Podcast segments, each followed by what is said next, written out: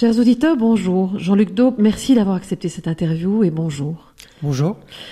Vous êtes l'auteur du livre C'est bête qu'on abat, journal d'un enquêteur dans les abattoirs français. Et c'est dans le cadre des journées d'émergence organisées à Bruxelles que vous nous accordez cet entretien. Je pense que vous y prenez la parole euh, demain. Et donc voilà, Jean-Luc Ouais. Daube, alors que vous avez consacré votre vie professionnelle et vous la consacrez encore maintenant au handicap profond, vous avez en parallèle arpenté pendant 15 ans les abattoirs français en mettant vos temps libres vraiment de façon bénévole au service de la protection des animaux. Alors Jean-Luc, quel a été le point de départ de cette démarche? Parce que c'est, c'est le handicap, les animaux, je veux dire, bon, il y a une certaine empathie, de la compassion, mais, mais au départ, pourquoi? Oui, on, on se dit pas, euh, tiens, j'irai bien dans les abattoirs voir ce qui se passe. C'est pas, pas une vocation. hein. Non. Non, en fait, euh, j'étais délégué à la SPA de Strasbourg, en. Alsace, en France. Délégué, euh, je m'occupais de chiens et de chats, je, je m'occupais des enquêtes. Et puis, euh, de fil en aiguille, on m'envoyait sur des enquêtes sur des cochons ou des vaches. Mais il y avait pas, de- ça suscitait pas trop d'intérêt à ce moment-là euh, de la part de mes collègues. euh, C'était pas encore trop connu. Et puis, euh, c'est comme ça que je me suis intéressé aux animaux de ferme. Et je me suis rendu compte que euh, on avait un abattoir à Strasbourg, chose que j'ignorais totalement. En fait, je, je me posais même pas la question. Et j'ai décidé, j'avais décidé d'aller voir ce qui se passe. Donc j'y allais en journée, voir les déchargements. J'étais caché. Ça, vous cachiez, parce qu'on vous accueillait pas les bras ouverts à cette époque-là, non? Oui, j'allais pas encore à l'intérieur. Là, je me cachais juste pour voir ce qui se passe à l'extérieur, à l'arrivée des animaux. Mhm. Mais j'étais obligé de me cacher parce que je prenais des photos. Et puis je- j'y allais aussi le soir, euh, la nuit. Après j'ai commencé à y aller la nuit. Puis c'est devenu presque euh, Indispensable. indispensable. Euh, Je, je me disais chaque fois que je suis chez moi le soir, il y a des animaux qui arrivent à l'abattoir à Strasbourg, à côté. Donc je ne pouvais pas rester assis dans mon fauteuil, et surtout quand, quand je, je quand comment je savais euh, le- les, les pratiques, les déchargements, la, la maltraitance, la brutalité. J'avais assisté à un tas de choses euh, préjudiciables pour les animaux. Et à cette époque-là, vous communiquiez déjà sur cette chose-là? Vous reveniez chez vos collègues à la SPA et vous disiez, regardez ce qui se passe? Ou c'était vous avec vous, je veux dire... euh, C'était moi tout seul, mais effectivement, j'essayais de, de- d'échanger avec mes collègues, mais bon, ils, ont- ils étaient pas arrivés au même, euh, à la même réflexion, à la même prise de conscience que moi, donc ça, ils voyaient pas, euh, ils étaient euh, fixés sur les chiens et les chats, ce qui est très bien parce qu'il y a beaucoup de travail, mhm. mais il y avait pas, je, je, je, je trouvais pas d'écho, donc je me sentais seul avec euh, mes photos et ce que je voyais. Mhm. Et puis comment ça a évolué? Comment est-ce que vous êtes arrivé à rentrer tout doucement dans les abattoirs?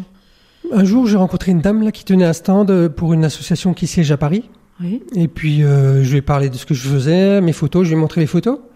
Puis elle m'a indiqué euh, euh, les coordonnées de la présidente. Enfin, elle leur a parlé de moi. Mhm. Et du coup, ils ont, euh, ils avaient souhaité euh, m'embaucher. Enfin, j'étais bénévole au, dé- au début. Ils ont souhaité me rencontrer et puis ils trouvaient que mon travail était intéressant parce que je prenais les photos, je, mesurais, les camions, euh, je comptais le nombre d'animaux qu'il y avait dedans, euh, je regardais combien d'heures ils étaient restés là sans être déchargés. Je prenais des photos quand les animaux se prenaient des coups de fourche, quand, quand il y avait des torsions des queues des vaches, jusqu'à les casser pour les faire avancer parce qu'elles voulaient pas avancer dans l'étable, dans l'abattoir. Donc ils avaient été intéressés, puis euh, de fil en aiguille, j'ai pu faire un stage euh, et, En abattoir. et être formé Ou avec en eux. un stage dans, dans leur, dans leur association Oui, dans, le- dans l'association, mais ils m'ont emmené en, en abattoir. Eux avaient la possibilité de rentrer en abattoir. Voilà, oui. puisqu'on travaillait en collaboration avec le ministère de l'Agriculture. Ok. Et alors là, ça a été vraiment le choc, j'imagine, dès le début, non? Ça a été le choc dès le début parce que hum, quand moi j'enquêtais autour de l'abattoir, c'était à l'extérieur, mais quand j'ai pu y rentrer, là, ça a été le choc. Mhm. Euh, déjà, il y avait une odeur, il y a une espèce d'odeur qui, est- insoutenable. Il y a des odeurs de sang chaud, de, de boyaux, d'humidité. euh, il y a des cris, on entend des cris des animaux euh, hurler. Il y a le personnel qui hurle pour les faire avancer. Des bruits métalliques, des ventilateurs, des, bruits de pistolet Matador, hein, ce, pistolet qui sert à étourdir les bovins. J'ai été choqué, mais je ne le montrais pas. Parce que j'avais, on m'avait missionné pour faire un travail, donc Vous le preniez je, sur vous je le prenais sur moi, je ne montrais pas mes émotions. Et il fallait pas. Et ça, c'était il y a 15 ans, ça, c'était déjà. Il y a Une 15 quinzaine ans. ouais. J'ai commencé en 93. Et il fallait vraiment pas montrer ses émotions à ce moment-là. Non, parce que dans, euh, moi, je venais pour faire un travail. Je, je venais pas en tant que militant. Je venais pour voir si la réglementation était respectée, si le, le- le- le personnel était formé, si les animaux, comment les animaux étaient arrivés à l'abattoir, comment ils étaient véhiculés, euh, où est-ce qu'ils étaient parqués, est-ce qu'il y avait à boire ou pas? Et en fait, euh, je, je, je venais pas en tant que militant, donc je venais faire un travail et je devais montrer euh, La partie scientifique. la partie travail. scientifique professionnelle. Mhm. Mais au fond de moi, euh, une fois que je quittais l'abattoir, euh, ben, je pleurais. Quand j'étais au restaurant, je pleurais. Et surtout, euh, c'est un milieu très dur. Vous avez des hommes, euh, il y a beaucoup d'hommes en abattoir, hein, je- et euh, c'est un milieu très dur, même entre eux, le travail est dur. Vous avez sont- des contacts avec eux? J'ai eu des contacts avec eux, oui, bien sûr. oui. Mais vous accueillaient Je veux dire, ils étaient, ils étaient méfiants de vous Ils étaient. euh, Ils étaient très méfiants, ouais. Oui. J'étais pas forcément accueilli à bras ouverts. hein. Non. Je me présentais le matin de bonne heure sans rendez-vous. Donc je choisissais quelques abattoirs dans un secteur. Je me présentais euh, avec ma carte, euh, 4 heures, 5 heures, 6 heures. euh. Et puis euh, j'étais pas le bienvenu forcément. Non. Vous je constatiez énormément d'infractions à cette époque-là? Énormément d'infractions, ouais, ouais. Pratiquement que des infractions. Mhm. Même euh, et j'étais, je, je comprenais pas ce que je voyais. Alors j'a- j'avais des textes en main. Alors euh, il euh, avec une réglementation à respecter et dans chaque abattoir que je visitais, bah, ça c'est pas respecté, ça c'est pas respecté. On suspendait des bovins, on suspendait des, des ovins par les pattes alors qu'ils étaient encore vivants. Alors que c'est interdit, mais je le voyais dans chaque abattoir. On étourdissait mal les, les cochons avec des pistolets, avec des pinces électriques, des pinces qui n'étaient- pas efficaces. Mhm. Normalement, euh, l'électronarcose, c'est un choc électrique. C'est pour étourdir l'animal. Il tombe tout de suite. On place la pince derrière les oreilles. Il devrait tomber tout de suite. C'est un choc. Or, euh, j'ai vu énormément de cochons qui se tenaient debout, qui se, qui se crispaient, qui hurlaient sous les effets de la pince. Donc c'était plus une torture électrique. Beaucoup de souffrance. Beaucoup de souffrance, ouais. Et au niveau des êtres humains aussi, j'imagine quand même que certains d'entre eux étaient quand même concernés. Un métier dur. Hum, On attrape ouais. un profil, oui. Oui, oui. Non, mais là, je, je, je, je suis désolé, j'ai une émotion, une émotion qui remonte puisque euh, je revis, euh, quand j'en parle, je le revis et Mhm. ça reste très dur.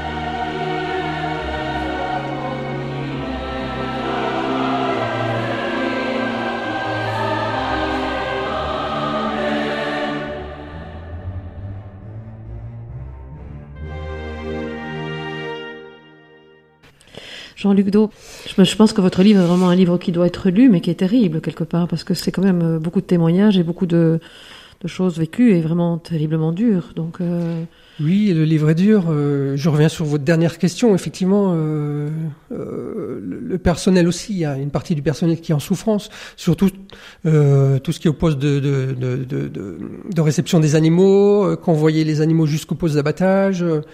le poste d'abattage lui-même, il y a un turnover qui est important. Mhm. J'ai vu des gens qui étaient alcoolisés.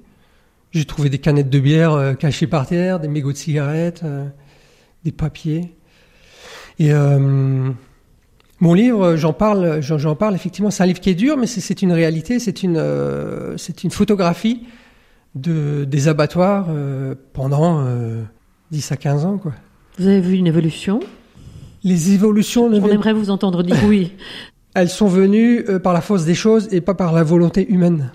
Elles sont venues euh, par des normes euh, européennes, mais euh, qui traitaient de l'aspect euh, sanitaire, hygiène et sanitaire. Donc ça avait par ricochet, ça touchait euh, au bien-être animal. Enfin, je ne veux pas parler de bien-être animal en abattoir, mais mmh. aux animaux vivants au moment de l'abattage, par ricochet. La crise de la vache folle a apporté aussi un peu de changement parce que la crise de la vache folle, ça a été terrible. Mmh ces, milliers de vaches qu'on a brûlées, euh, ces veaux qu'on a abattus euh, pour rien, parce que sur le marché, à un moment donné, il y avait trop de, veaux, parce que la viande, ne se vendait plus. Les gens avaient peur avec euh, la, maladie de la vache folle. Pendant des années, la viande ne se vendait mal, la viande bovine. Donc il y avait toujours des naissances parce que la production laitière, elle, elle continue de produire du lait, mais les veaux, les veaux mâles, on savait pas quoi en faire. Donc on les abattait. Les veaux de moins de 8 jours, on les abattait dans les abattoirs pour rien, juste pour les envoyer à l'écarissage. Et parfois, vous aviez des veaux d'Allemagne qui venaient en France, des veaux d'Espagne qui, qui, partaient dans un autre pays, etc. Des petits veaux de 8 jours.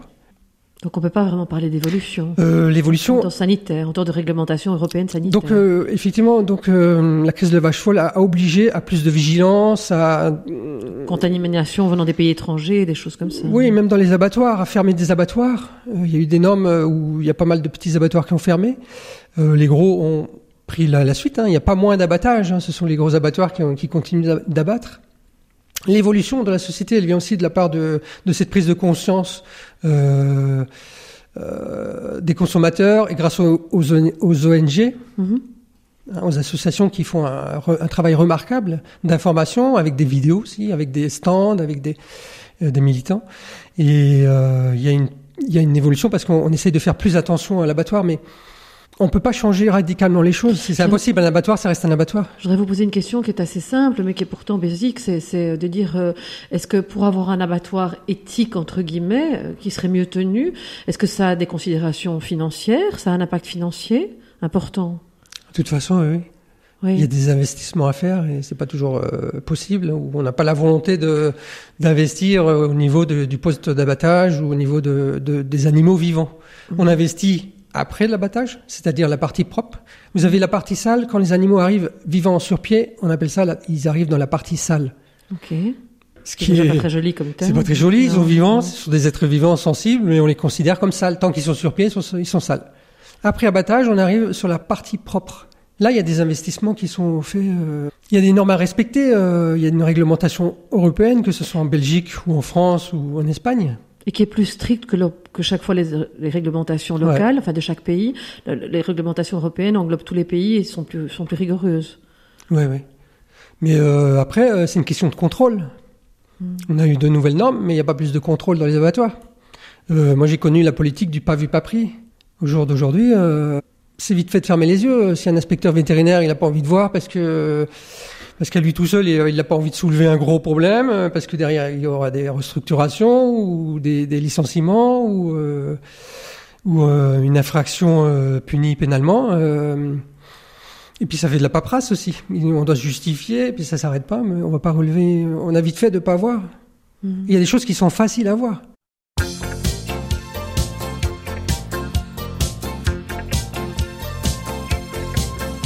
Voulez-vous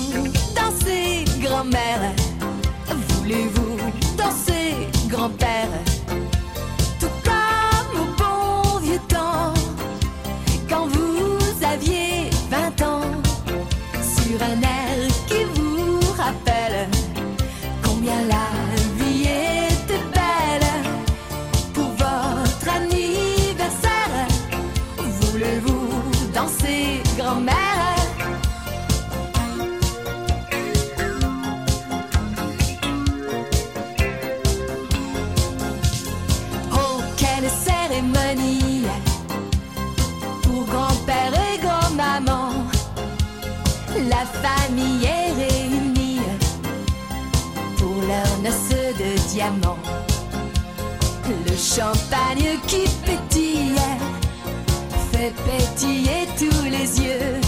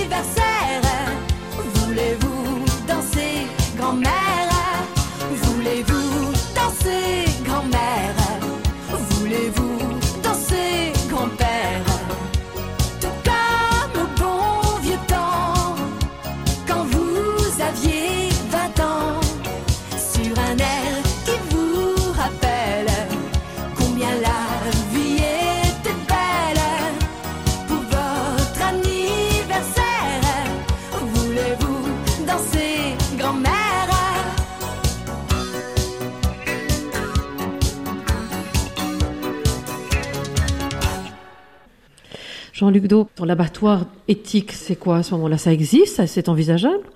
Ça n'existe pas. Euh, n'existe L'animal étant un être vivant, euh, actuellement on parle de bien-être animal et de respect de l'animal à l'abattoir, ça n'existe pas. Euh, on- on- L'animal, dès qu'il arrive à l'abattoir, rien qu'avec le transport déjà, il est déplacé de son lieu d'élevage, il est parfois mélangé avec d'autres bêtes qu'il ne connaît pas. Un stress commence déjà. Et transporté sur la route, ils ont, y a pas, les animaux n'ont pas l'habitude d'être dans une voiture ou un camion. Arrivé à l'abattoir, ça commence tout de suite et en fait ça s'arrête pas, ça monte en crescendo. Le, le- la peur, euh, la- les cochons, dès qu'ils arrivent à l'abattoir, ils ont peur. Ils ont, les cochons ont besoin de prendre leur temps et d'explorer. euh, quand ils arrivent quelque part, ils ont besoin de regarder d'abord, de se poser, ensuite de venir tout doucement d'explorer. Mais ils s'avancent pas sinon. Ce sont des animaux qui ont très peur en fait. hein. Et euh, ben, pour eux, ça monte en crescendo, ça ne s'arrête jamais. Jusqu'à un niveau de détresse et après un niveau de souffrance. Parce qu'il y a les odeurs des autres animaux, il y a des cris, il y a le stress des autres animaux qui stressent euh, tout le monde. Parce que quand un animal ne va pas bien ou est maltraité ou, euh, ou subit des actes de cruauté ou hurle au moment de l'abattage ou pendant qu'il y est euh, emmené, ceux qui sont derrière, ils entendent et ils savent très bien interpréter la communication entre animaux. Et donc, euh, c'est- l'effroi, c'est la détresse, c'est la peur qui monte, qui monte, ça ne s'arrête jamais. Donc, on peut pas parler de bien-être en animal, c'est c'est impossible. Le bien-être, c'est euh, on va vers le mieux, le mieux-être. On peut parler, on devrait parler de de moins pire ou de- d'améliorer le, le mal-être, de travailler sur le mal-être. On travaille pas en abattoir sur En le. tous les cas, d'interdire certaines pratiques, sans en parler. Bon, c'est comme ça que vous êtes devenu végétarien, fondamentalement, après un certain nombre d'années. Dès le début, oui, oui. Dès Dès, le le début, début. végétarien, oui, oui. mais actu- actuellement végétalien. Mhm. puisque tout est lié. hein. Parce que c'était une des questions que j'avais. Est-ce que vous, parce que je n'ai pas l'impression que vous êtes catégorique en disant il faut absolument devenir végétarien. Je pense que vous voulez déjà que la situation s'améliore déjà dans un premier temps. Mais vous avez, oui, oui, mais au fond de moi, si. Si tout le monde devenait végétalien ou ce qu'on appelle les véganes aujourd'hui, oui. Mais ça marche pas comme ça. On peut pas du jour au lendemain. On peut pas obliger quelqu'un à Non. changer son mode alimentaire. On a un travail d'information euh, à faire et chacun avance en conscience. Mm. Mais il est vrai qu'il faut le savoir. Ça se passe mal pour les animaux. Même en étant végétarien, c'est insuffisant en fait. Quand on est végétarien, c'est largement insuffisant. Si on est végétarien parce qu'on aime les animaux et qu'on veut pas qu'ils souffrent, qu'ils soient tués, ben, on, on, on cautionne quand même et on les, on les envoie quand même à l'abattoir parce que on va, on va manger plus de produits laitiers. On va manger des œufs, des produits laitiers. Les poules euh, réformées, elles vont à l'abattoir. Euh, les poussins des poules euh, pondeuses, ils sont broyés. Les mâles, ceux qui sont pas désirés, ils sont broyés parce qu'on n'en fait rien. En fait, on veut juste des poules pondeuses, donc on broie les mâles. Donc on participe. Les veaux euh, sont séparés des mamans, euh, des vaches laitières. Dès la naissance, les veaux sont séparés. Non, mais il faut juste le savoir. Il faut vraiment le savoir. En étant végétarien, c'est insuffisant. Mais moi, j'étais végétarien pendant longtemps. Hein. Moi, je jette pas la pierre. En tout cas, je, je veux pas culpabiliser quelqu'un. Je donne pas de de, Non, de par leçons. contre, euh, vous m'avez dit que vous souhaitiez visiter l'abattoir de Bruxelles, l'abattoir d'Anderlecht. Vous m'avez dit, est-ce que vous pouvez m'indiquer où il se trouve et, et comment je peux y accéder? Et puis, si je vous disais, voilà, on, on part ensemble, je suis pas sûre que, voilà, je crois que ce serait costaud comme pour moi comme visite, mais si je vous disais, Je vous me prenez par la main et vous me dites, voilà, ok, les premières étapes pour passer à quelque chose de plus respectueux, euh, parce que je veux dire, dans un premier temps, moi qui suis pas végétarienne, vous me diriez, ok, il y a des premiers choix à faire, peut-être déjà ne plus manger des œufs de batterie. euh, bon, Il y a des premiers choix à faire. Oui, c'est sûr. Oui. Il y a des premiers choix à faire. Oui, le choix du consommateur est important. Déjà, manger moins de viande. Mm. dans un premier temps. Si on peut pas se passer de viande, on essaie d'en manger moins. Et euh, parmi les œufs, oui, on va choisir plutôt des œufs de poule plein air ou bio. Jean-Luc Daube, la réglementation en France évolue. Vous parlez de réglementation surtout européenne, donc on dit que c'est plutôt la réglementation européenne qui chapeaute le tout. Euh, J'ai l'impression qu'en Belgique, quand même, on, a- on a fait des bons en avant ces derniers temps. On a un ministre néerlandophone, donc en Flandre, du bien-être des animaux. Et j'ai eu l'occasion, en préparant cette émission, de regarder le site de Gaia, qui est une association de protection des animaux en Belgique, et qui annonçait qu'en Wallonie, on venait d'adopter une nouvelle ligne, une nouvelle législation, donc un nouveau décret, euh, qui est plutôt très progressiste et un des plus progressistes d'Europe, dans un cadre légal. Et euh, parmi la foule de mesures euh, prises, euh, l'animal sera enfin considéré comme un être sensible, doté de besoins, d'intérêts et d'une dignité propre, ils annoncent sur leur site. Euh, est-ce qu'en France, il y a des mouvements aussi? Ça bouge aussi? C'est en train de... Ou est-ce que la Belgique est précurseur? Là, la Belgique, elle est en avance sur la France.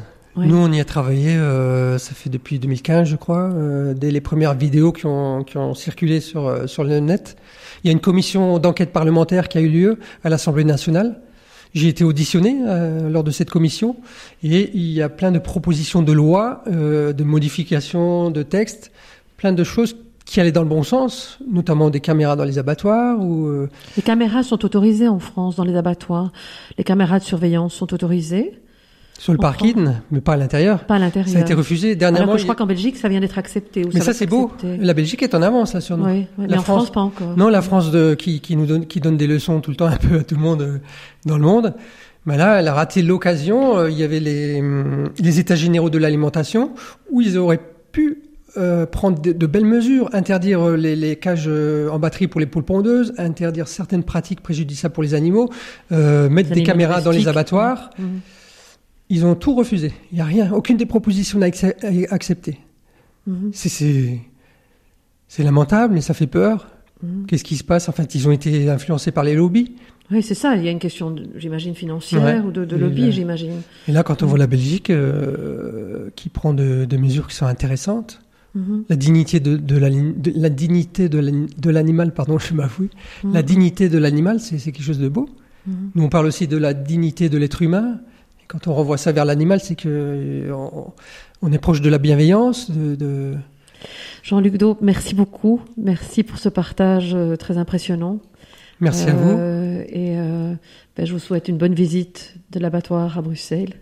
Si on me laisse rentrer. Merci, et merci pour ce partage.